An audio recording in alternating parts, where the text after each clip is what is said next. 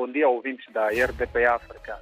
De fato, é mesmo quinta-feira e as quintas-feiras a passagem é pelos bons sinais, portanto, Quilimane, onde neste momento andamos a uma temperatura de 31, aliás, esta é a previsão, 31 graus, mas já, como disse, por essas alturas já continua ainda mais, mais calmo, uh, o, o sol vem um pouco envergonhado, como se diz, é assim a vida. E, mas mesmo antes de avançar, deixe-me dizer que a, a cidade de Climane reflete hoje os 30 anos do Acordo Gerais de Paz, uma, um evento organizado pela Universidade Católica de Moçambique, que vai juntar, para além de, de acadêmicos, políticos, mas também a sociedade civil. Uh, Pretende-se, uh, nestes dois dias, portanto, hoje, quinta e amanhã, sexta-feira, uh, abordar as sessões de paz, não deixando de lado uh, o terrorismo que afeta a, província de Nampula, o norte do país.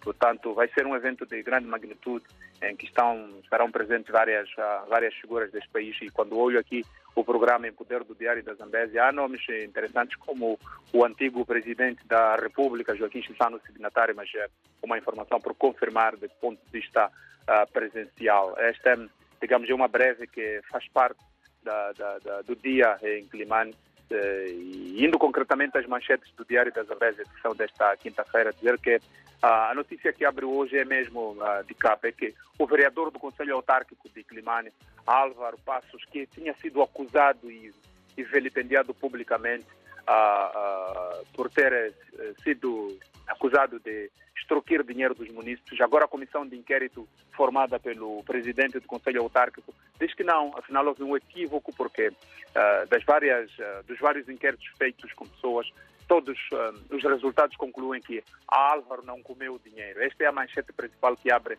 o Diário das Amésas. Aqui vale a pena ver com todos os detalhes o que, é que foi dito nesta nesta divulgação do inquérito. Por isso, convidamos aqui o leitor para estar atento a esta, a esta, a esta informação que foi bastante badalada em Climane. E também hoje é possível ver no Diário da Zambésia que a província conquistou um, o troféu de, de, de, da taça digamos, dos, um, dos veteranos. A província da Zambésia é conhecida como aquela que pratica o futebol de veteranos e há sensivelmente uma semana um grupo, uma equipa de futebol de veteranos foi a Chimoio e conquistou esta taça, digamos, regional centro. Esta também é uma manchete que pode ser vista aqui no Diário da Zambésia. Outro assunto é a questão da, do tráfico de drogas.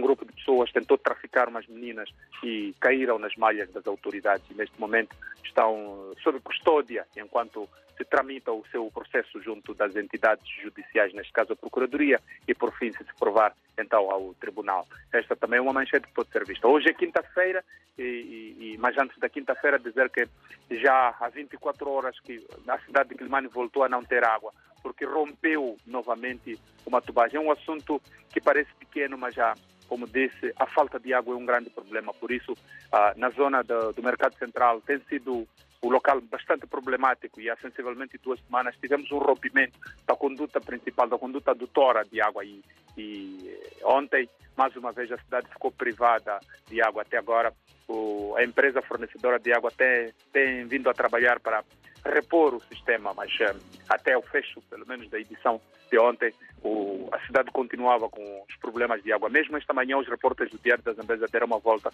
e a situação continua. Quinta-feira, uma opinião preto no branco e faz uma análise do regresso e da ausência dos, dos congressistas que estiveram em Maputo a participar naquela magna reunião do Partido Frelimo. Vasco e ouvintes da RDP África, tudo isso pode ser visto também na nossa página www.diariodazambesa.co.nz e nas nossas plataformas sociais e atualização ao minuto.